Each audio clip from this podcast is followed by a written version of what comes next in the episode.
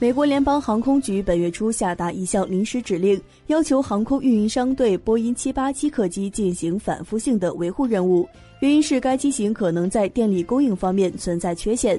美国有线电视新闻网援引美国联邦航空局的说法，一些测试显示，波音787客机在被持续供电两百四十八天后，可能失去交流电供应，如果不及时检查并修正，将导致机组人员无法操控飞机。